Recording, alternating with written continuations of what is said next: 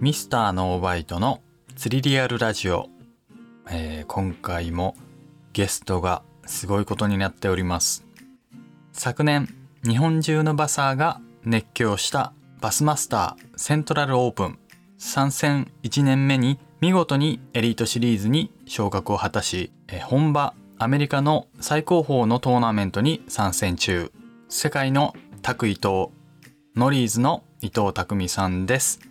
よろしくお願いしますよろしくお願いします。伊藤匠です。えー、もうねお忙しい中大変光栄でございますありがとうございますいえいえいえいえ。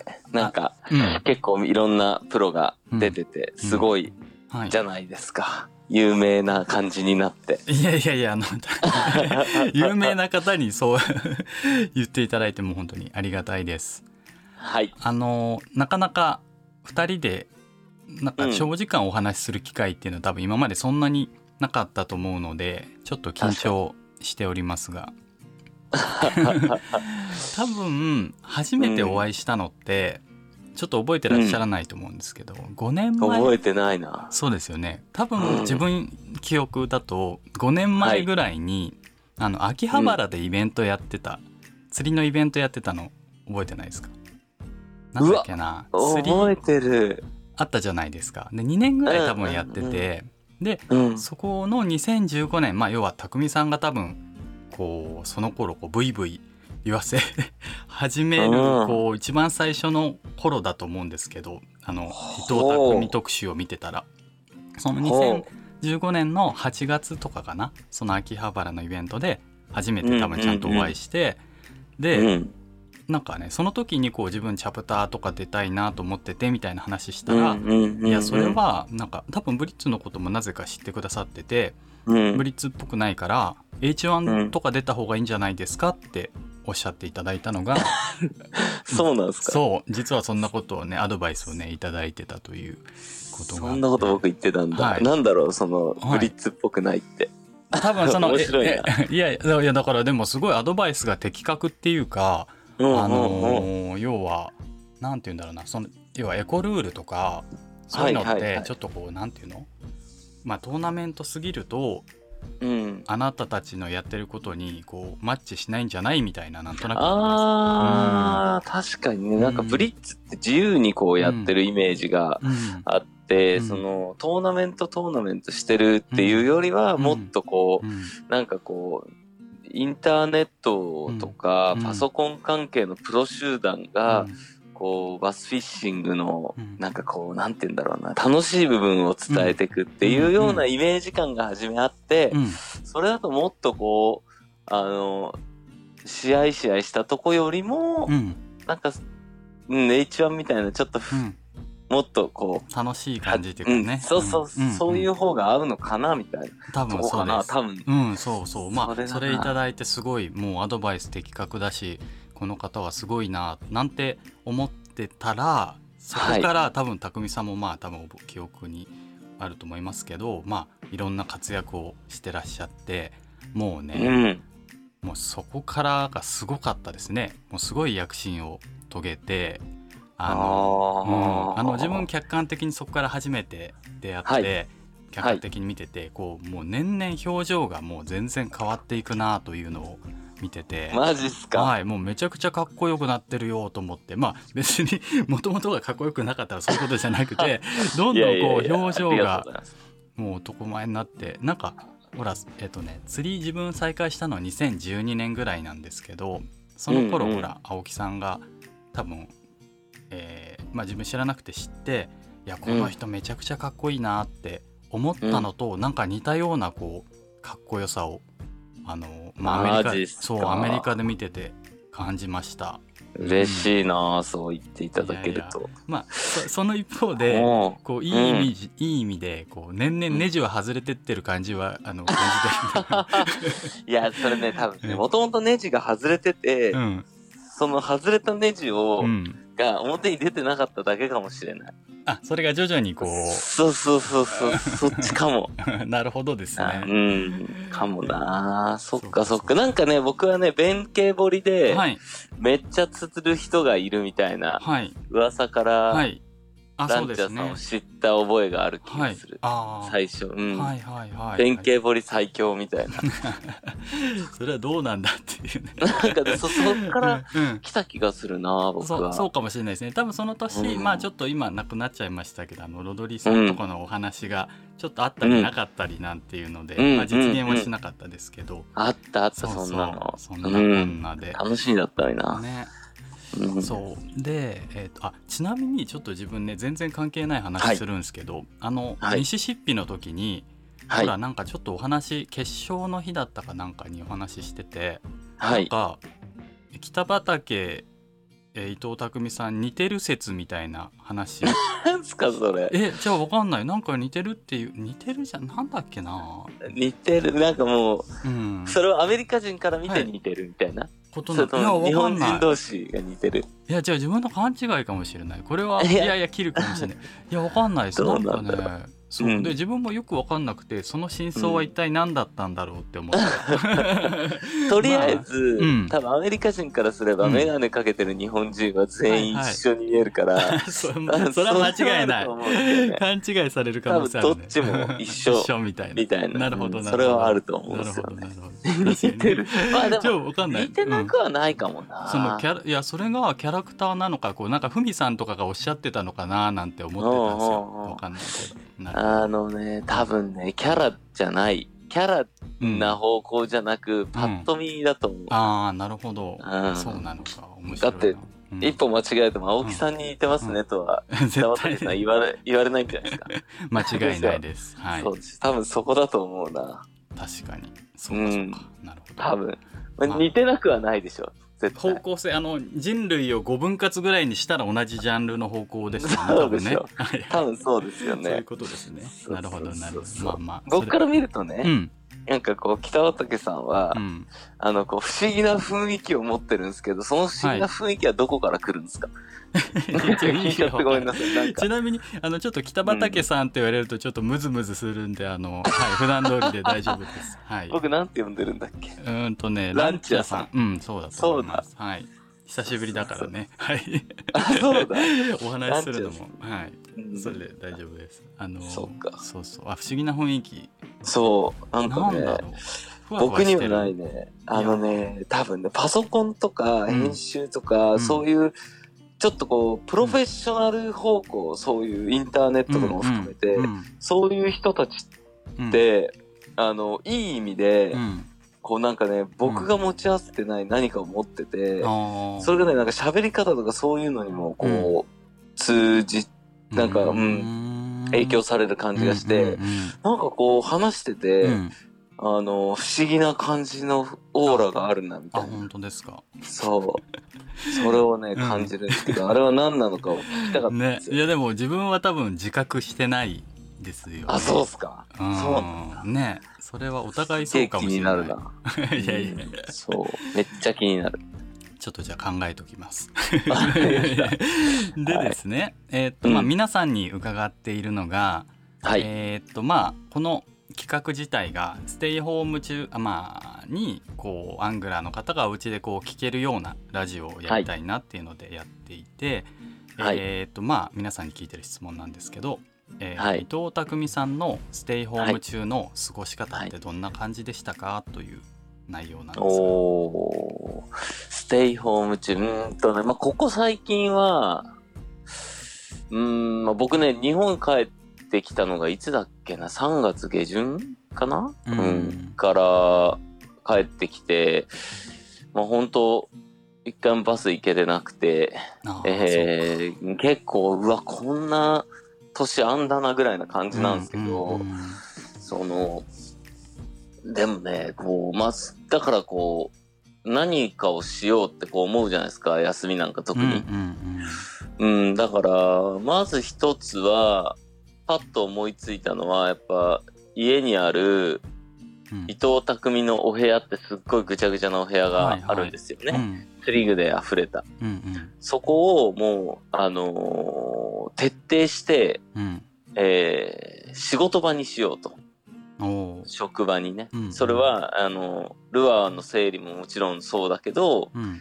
えーどちらかというと、あのーの在宅ワークとかパソコン仕事もできるああなるほどです空間にね、はい。して、あとルアーの開発、うん。えールアーのサンプル作ったりして、はいえーそれをこう泳がすことのできる水槽みたいなうん。しょぼい水槽があるから、そこはいをこう返してここでルアーを作ったりするっていうのをまず作ったかな。うん。その部屋を。うんうんうん。そこはインスタライブとかもしてるのもそこですか？あ、そうそうそう。あ。後半からはしてるとここがそうですね。な。るほどなるほど。うん。それを作った。まず一つはそれで、うん。もう一つは、うんこれまたあのーものすごい古いうん。ガレージ。はい。もともとは、あのー、なんだったんだあれ。えっ、とねう、ん。うちの親父の実家で、はい。が鳥屋なんですけど、鳥屋、鳥屋、あ鳥のはい卵とか売ったりとかうん、そう、問屋を今日やってた時えにー、はい。えっ、と、今もまあやっては、やってるっちゃやってるんですよね。うん。でも、昔みたいにでかくやってなくうて、んその時に使ってた倉庫があって、おー。今ずっと使ってなくて、うんうん。もうこれ、船用のガレージにしちゃうねみたいな話になり、ああそれを上げてたやつですね。そうそう、それを改装ししたのが1年前ぐらいなんですけど、おーでも中はやっぱりもううん。50年の歴史がある倉庫だからうんうんうん、サビサビなんで、うん。えーペンキ塗り。うーんとかやって、うしたね。ちょっとね、うん。あと50年の埃を落としたり、うんうん。そういう作業をしてたらあっという間にもう5なるほど。月も中旬ですみたいな、うんうんうん。そんな感じですうんね。なるほどですね。うん、わかりました。えっ、と、はい。ということはあんまりやる時間がなかったかもしれない、あまあでも整理はしたのか。あのタックルの整理とか、メンテのこだわりはありますか、えっ、とこれはおすすめっていうものがあれば教えてくださいっていう、えー次の質問。そうか。うん。メンテはね、うん。あのー実際、こう僕ね、いつもね、いろんな方のうん、SNS 見るとすげえなと思うんですけど、はい。リールとかバラすじゃないですか、はい皆さん。はいはいベイトバラしたりとか、僕、うんうん。あれできないんですよ。えそうなんですね。そう、あんなにバラしたことがなくて、実は、うん。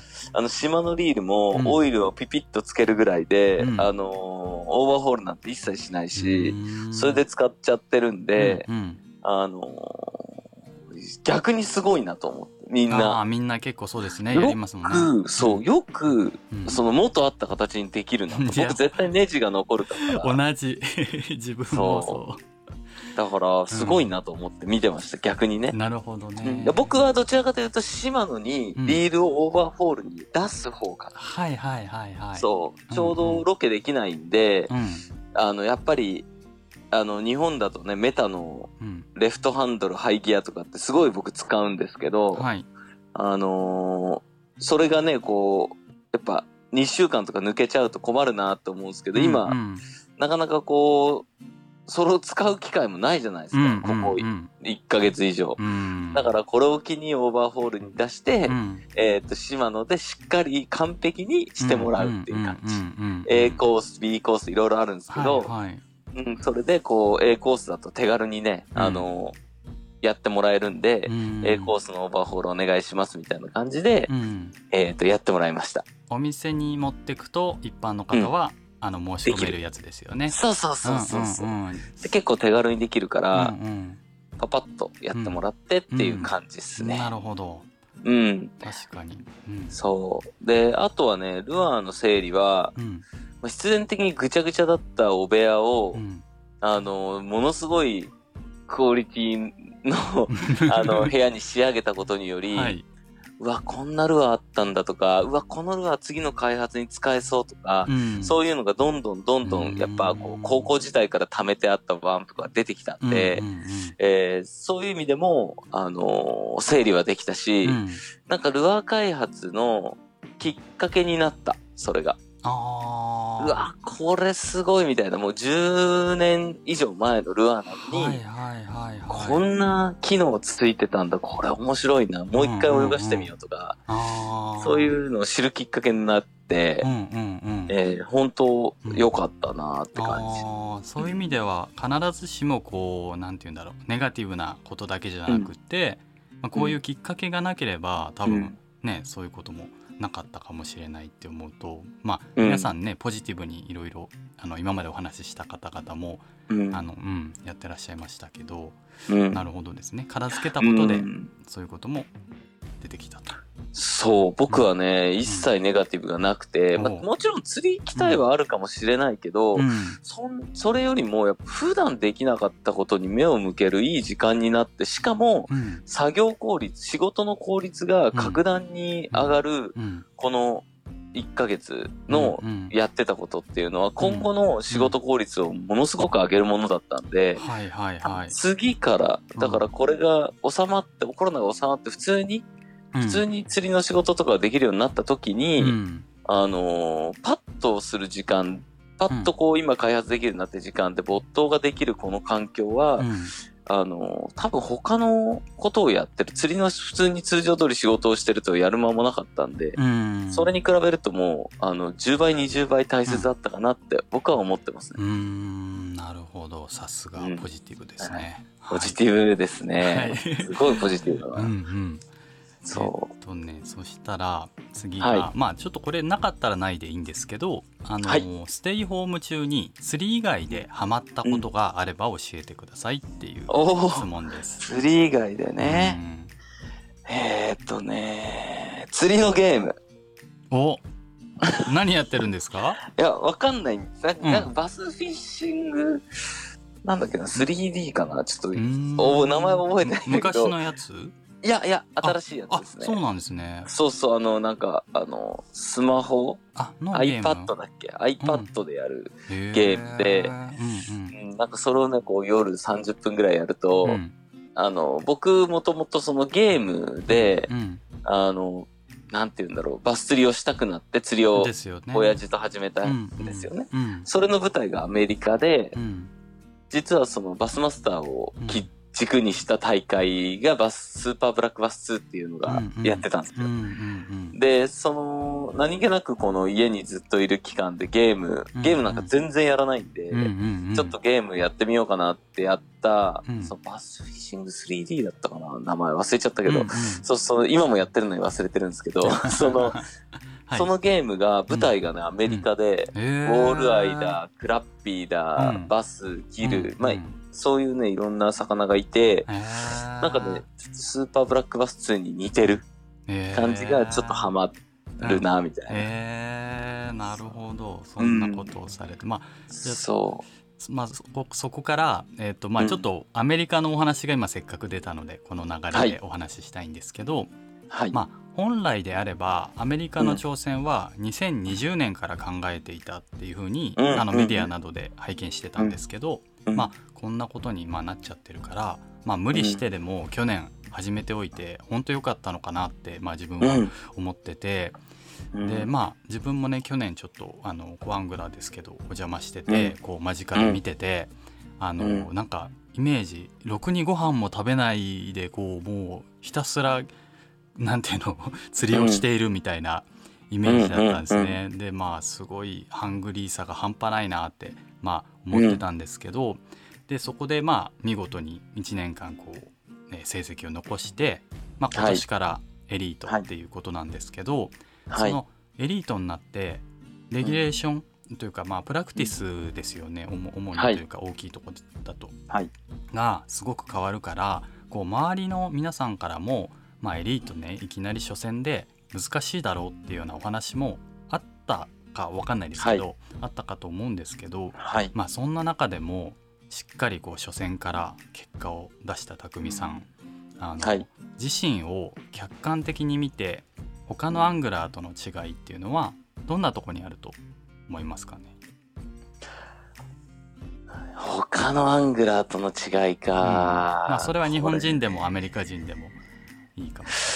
まあアメ、うーん、アメリカ人だとすると、うん。えっ、と、僕自身、アメリカ人の釣りができない。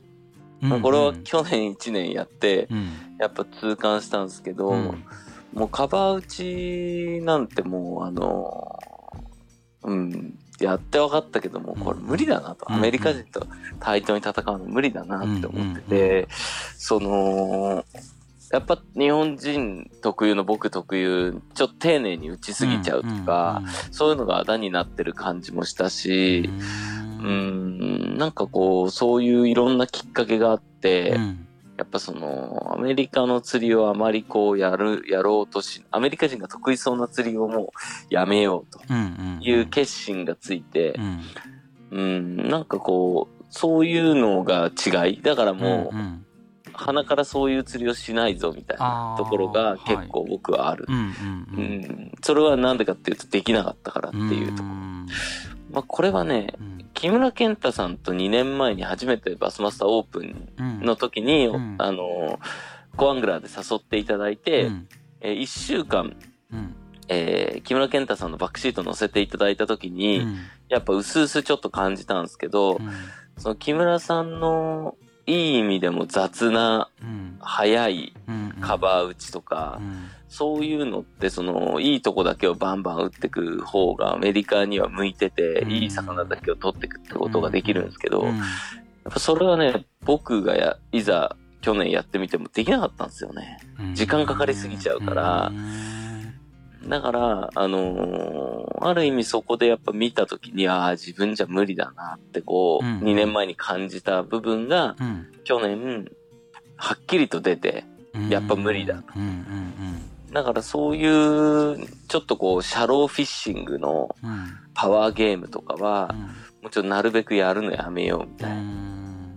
うん。で、じゃあ自分が好きな釣りって何？得意な釣りって何？っていうと、うん、やっぱハミンバードを使ったうん。オフショアの、えっ、と、高精度に打ち込む釣りがまあ得意だから、うん。なるべく そういう釣りをしようかなと。いう意識はある。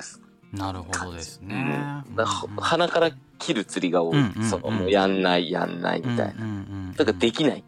やんないというよりできないっていう方が正しい。なるほどですねはい。そに日本人だと難しいですか？比較がう。日本人だと、まあでも、器用そうに見えるイメージがあると思うんですけど、うん多分意外と不器用なんだろうな、みたいな。えそう、それを感じる。い何でもできるよねってこう言われてるうんイメージとか、うんいろんな人のいろんないいところの釣りを吸収して、うんこう、釣りを、いろんな自分のスタイルを構築してるよねって言われてるけど、うん。多分実は、うん。あのー実は不器用なんじゃないかなと。だから自分が好きな、結局自分が好きな得意な釣りうん。を、こう、突き詰めてった方がいいんじゃないかっていう風に最近は見てますね。へえうん。多分ね、器用な人はね、うんもっとアメリカの釣りとかアメリカのスタイルの方向を突き詰められると思うんですよ。ああ一年やれば、ばさすがに。うんうん。でも結局僕できなかったから、うんうんいまだにスイムジグの意味がわかんないし、何なんだろう、あれみたうんうんいな。うんうん。そう。全然意味がわからないみたいな。アメリカ人のやつですね。そうそうそう。んんんもうそういう、そういう釣りとかも含めて、やっぱり、うんあの、器用な人は日本人でもう、ん。やっぱ取り入れられていける。し、自分の釣りにこう変えていけるし、うん。僕はそれがやっぱ結局できてない感じがしてうてー、ん。だから意外と不器用。なところが、うん、その、ちょっとアメリカにマッチするのかなみたいな。かそんな感じはしてますね。なんか自分が勝手にこう本とかいろいろメディアで見てる限りだと、やっぱ育った利根川っていうこう要は、うん。さっきまでいたバスがもう急遽いなく 急遽じゃない急にいなくなるっていんんうとこで育ったことによってすごい探す魚にを探す作業うん。をするのがこう身についてるから、まあアメリカとかでも、あね、ー活躍に結びついてるのかなって、他の方よりもよりうん。って思ったんですけど。あのー多分ね、他の人、うん。あの、もうトップクラスの人たちは、はい。それもね、はい。できちゃう。うんうんと思う。日本の。うんうんうんでも、うん。僕は、その、アメリカ、利根川をずっとやってたから、うん。思うのは、確かに利根川のその魚の動きは、はい。あの、やる気があるのに、陸になっちゃう。水が減って、うん。いなくなっちゃう。うんし、入ってくることもあるとかう、ん。それはすごくこう、あのー海外の、アメリカのフィールドに対してうん。は当てはまってて、うん。えーその、そこが合うっていう、そういう釣りが、あのー活かせてるっていうのは、うん。僕も、うん。えー実感してますね。ああやはりもう、それはね、うん。100点満点の答えというか、その通りだと思う。それは合う。うんアメリカには合う。すごく特に数年前の利根川かな。僕にとっては数年前の利根川がすごい、やっぱ、はあ感じとしては似てんな、みたいな。へうん面白いそほどなるほどう。ん。まあそんなあのお話を多分客観的にこう編集してまとめられたものが、あのバサーさんというか釣り人社から多分出る、えーと「なぜ僕だけが釣れるのか」っていう単行本が出るんですよね。そうそう。あの、ふざけた名前というか、こんな名前で反感食らわないんですかって僕も言っちゃったんですけど。だいぶね大丈夫なの、ねみたいな。いやだいぶかっこいい。いや、だいぶ上から目線すぎて、うんいや、これって、僕は正直う、んやばいいや、これどうなの？みたいな。でも一致団結して釣り人者の人たちが、うんいや、伊藤匠さんこんな感じの性格なんて大丈夫ですって言われて、いやー、なんか反感食らいそうみたいな。そ、そんな会話をね、結構してたんですよ。あそうなんね、最後まで、うん、この名前にするのをこうんう渋った僕がいて、ああそうなんですね。でも雑誌社側はうんもう押し切った。なるほど。そう。まあじゃあ客観的に見た匠さんと、まあ、自身のね、あれで違うのかもしれないけど。なるほどなるほど、うん。そうそうそう。うん。それがね、すごい悩んだな。うん。う んあとあの最近「あのなぜなぜくん2」もあの自分見始めてて、あれもめちゃくちゃ面白いですね。やっぱり。あの、解説ばっかりのいやいやいや。スーパーハウツーうん。DVD。でもああいうのもやってらっしゃるのがやっぱすごいなって改めて思いました。もうね、あれは僕がうん。やりたくて、うん。えー懇願してやってるんですよ。やっぱそうなんですよどちらかといねうとそう。んん。もうね、すごい。あのうーん。やっぱこう、ずなんて言うんだろうな。やっぱ自分がこう、疑問に、この人の釣りの疑問に感じたところを質問したときに、うんうんやっぱこう、何倍にもうん身になるような回答が返ってくるプロの方々って、うんいや、ほんとすごいなとう。んで、受けてもらえるっていう、そのね、うんある意味その、プロがそうやって魚を探して釣ってることへの、うん。それはもう、あの、食いぶちなわけですよ。うんうんうん。でもそれをこうず、うんうん。バンと僕が質問した時にでも、うん。しっかりと全部を答えてくれる、うん。やっぱ出演者の方々には感謝しかないうんうんし、それって自分の首を絞める要素にもなり得るのに、うんうんああやってもう隠さず出してくれるっていうのは、もう今4人の方お願いしたんです。青木さん、幸太郎さん、木村さん、山田優吾さ。うんんいや、ほんと感謝しかないですし、うんうんやっぱ自分の想像してる答え以上のものが毎回返ってきて、うんうんやばいわと。うんすごいわとねすごいですねう。うんんあれは面白いなとうん。だから、やっぱりこう、難しい。釣り、上手くなりたいなっていう人は、うん。ちょっと眠くなっちゃうかもしれないけど、解説が多すぎて。でも眠い目をこすってう、ん。一個一個見てって、ん何度も読み返して、うん見返してほしいですうね。んですね。わかりました。えーまはい。あちょっとねかなり売れているのか入手しづらいようですがあのそうなんだ。そう。アマゾンなんかにもまたあの入荷してたんで、ぜひチェックしてみてください。で、はい。えっ、とですねこれまあちょっと個人的に気になることいくつかあるんですけど、はい。うんと昔の自分要は5年前ぐらいの伊藤匠さんと今のうん。匠さん比べてうん自分でうん。なんか変わったこととかってあります、変わったことなんか意識とか、うん。うん、そういうメメンタル面っていうかな。うん。ああ、でもそれはね、すごい変わるっす。あの、僕はは陸王のおかげ、陸王のおかげで、あうん、やっぱりこう、青木さんとね、ーうん。バンクフィッシングで、うん。えっ、と、やっぱりこう、戦機会をいただいたおかげで、うん。結構いろいろ変わったんですよ。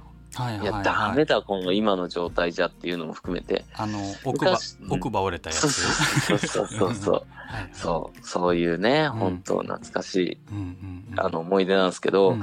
こう、人生の中での、うんえー分岐点ってあると思ってて、うん。それは誰にでもあって、うん。僕だけじゃなくてね、はい。全員にある。うん。例えばランチャーさんだったら、うんうん。あ北畠さんだったら、うん。どっちだって。はい。あバスバスターオープンの去年かもしれない。はいそれはね、はい。うんうん。もうそれ人によって違うんですけど、うん。うんあの、そういう分岐点っていうのは、やっぱそこを生かすも殺すも自分だと思ってて、うんうん僕はやっぱり青木さんとの音楽合わせ陸王、うんそっからやっぱり、あのー自分はこれじゃダメだ、変わらなきゃダメだと思って、うんよりこう一層、うん。あの、アメリカっていうものをうん。最終目標に置きながらも、うん。国内でうん。どういうことをやるべきかっていうことも考え直したし、うん。で、陸王帝王があってからのオールスターですね、僕は。またこれも。うん。うん。オールスターで、うんえー、アベマ TV さんが生放送で乗った時の、うん。そのオールスタークラシックで、これまた、やっぱトップ50との選手と伊藤匠の差うん。っていうものをうん。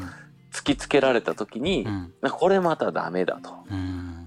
あのーちゃんともっとこう、国内において学ばなきゃいけないことっていうことがたくさんあって、うんあの、自分を見つめ直すきっかけになる瞬間、うん、だったかなと思って、うん。だそれが今年のエリート第一戦の時にもやっぱ起きてたと思うし。う、ん。うん、やっぱメンタル全然違うし、エリート出る前と一回出た後、はいはいはい。この、この一戦だけで全然変わるし、うん。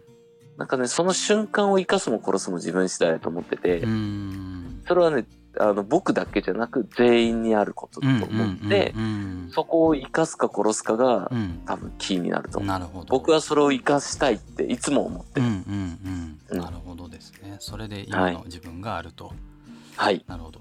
それでまあ今ちょっとメンタルの話も出たんですけど、はい。あのまあ自分アメリカで見ててものすごいこうトラブルと戦ってきた、去年うん。もう、うん。うん2戦目とかももう試合中に壊れちゃうみたいなことがあって、で普通の人だったらもう無理なレベルのそのなんていうの、うん。試練を与えられている状況で、まあうん。普通普通にじゃないなご本人どう思ってたかわかんないですけどこうああやって成し遂げるっていうのはそのメンタル自分から見るとすごい強いなって思うんですけど昔からメンタルは強かったのかそれともここ数年のその成長とともにまた変わったのかっていうの気になったんですよ。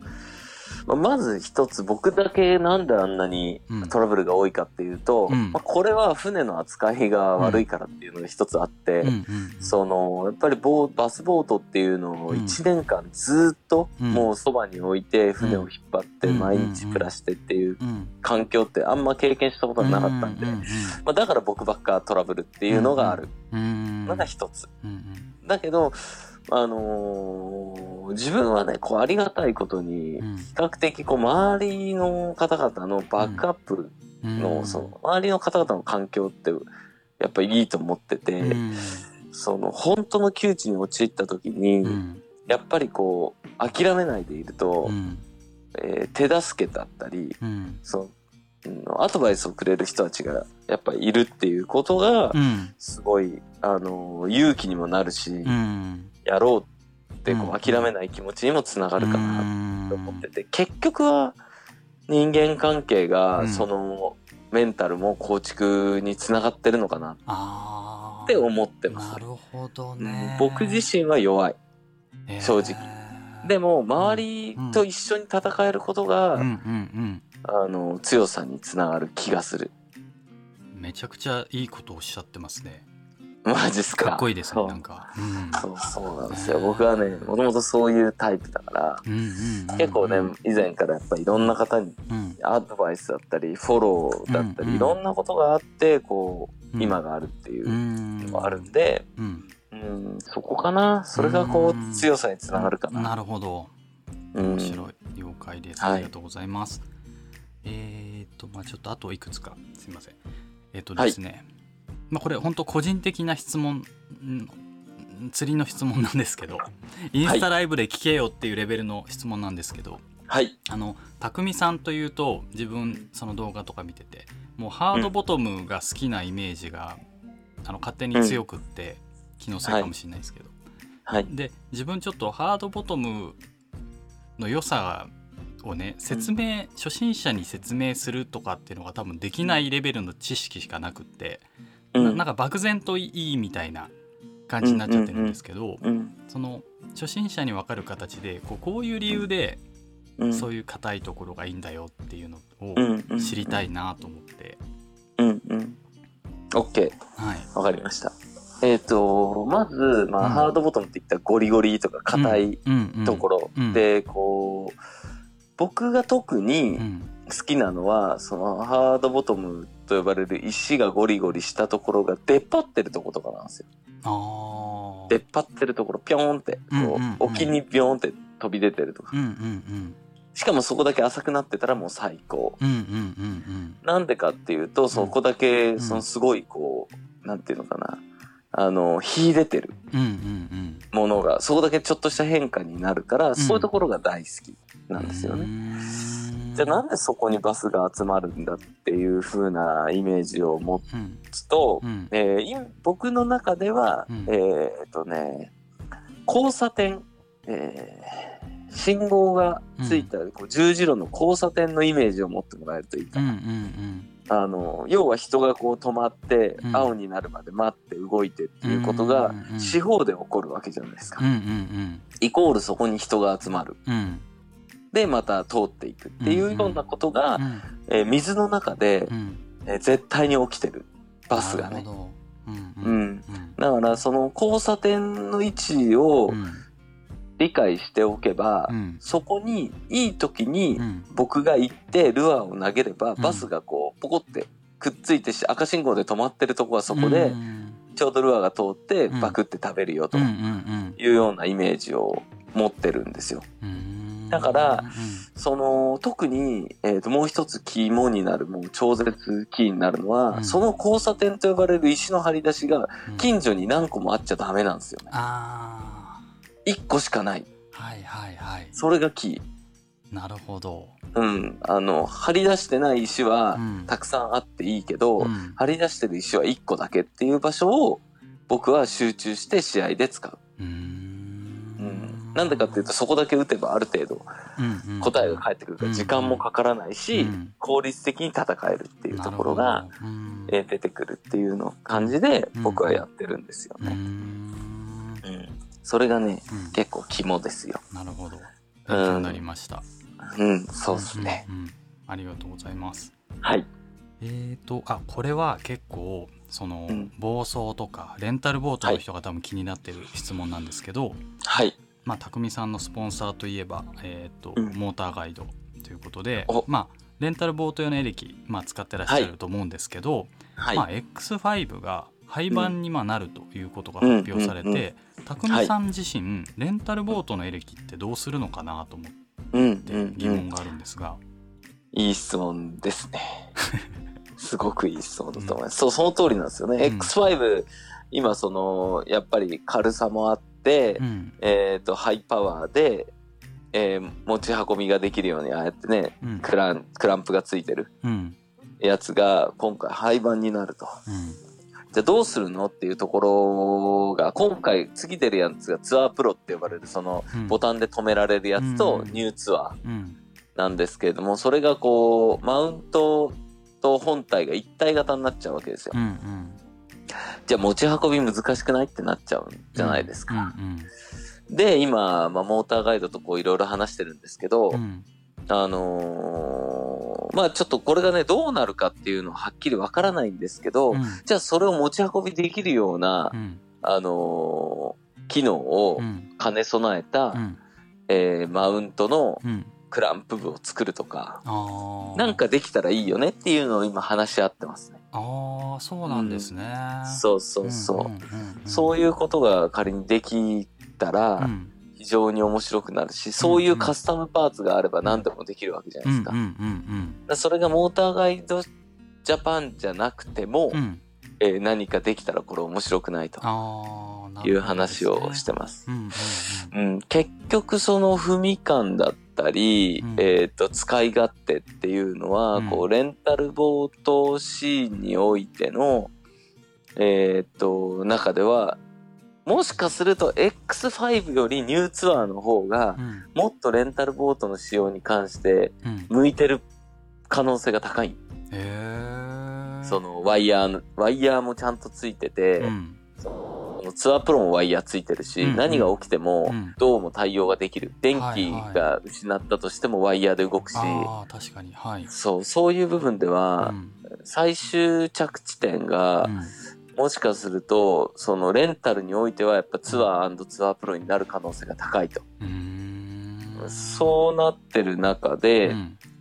あのー、じゃあそのマウント部っていうのはじゃあどうするのっていうのを今話し合って、考えてます。わかりました。うん。すごい。これはじゃあまあ今後の発表をまあ楽しみにしててくださいどういうふうにしようっていうのを今うん。話し合ってて、うん。まあでもねレンタルあのー日本の販売の中でレンタルがもう主になっちゃう。ののは確かなんでやっぱり。はいはいモーターガなんか特にもうレンタルシーンでのそうですね。うん。うん、仕様がもうかなり高いんで、うんうん。そういう意味でも、あのーちゃんとうんやっていかないとなとは思って話してますよ。あわかりました。はい、はい。ありがとうございますありがとうございます。ということでですねまあいろいろお話貴重なお話いただきまして、はいえーまあちょっと最後に、まあ、全国の伊藤匠さんファンに何かメッセージをいただければなと思ったんですが、そうですね。あのーまあ、伊藤匠ファンの皆さん、えーファンじゃない皆さんも、えーっとですね、今年は本当に大変な、これも全国的に日本も含めてアメリカも全国で大変なタイミングです。まあ、そういう部分もあって、やっぱ皆さんはね、こう気持ち的にも大変だと思うんですけれども、絶対にね、こう、絶対ずっと悪くなるってことは僕はないと思ってて、絶対良くなるっていうふうに信じて、やっぱ過ごすことがいいかなと思うんですよ。まあ、その中でも、やっぱみんなでこう乗り切って、えーまた楽しく釣りができるっていうような、えー環境が絶対戻ってくるんで、それまでこう一緒に戦って、えー乗り切りましょうと。そして、えー僕もね、まだどうなるかわかんないんですけど、あのバスマスターエリートも、えーやると。今年はやるよと、えーなってる状況です。えー本当に難しい判断がたくさんこうあって、いざやるってなってもやらない、やれないってなる可能性だって十二分にもあるし、かなりこう、選択と、えーいろんな葛藤と苦しみがあるんですけど、やっぱりやりたかった世界なので、悔いの残らないような選択はしたいなと思ってます。まあ、そういう中でどうなるか本当にわかりませんが、えーこれからも応援よろしくお願いいたします。はいはい。匠さんありがとうございましたはい、ありがとうございました。またお会いしましょう。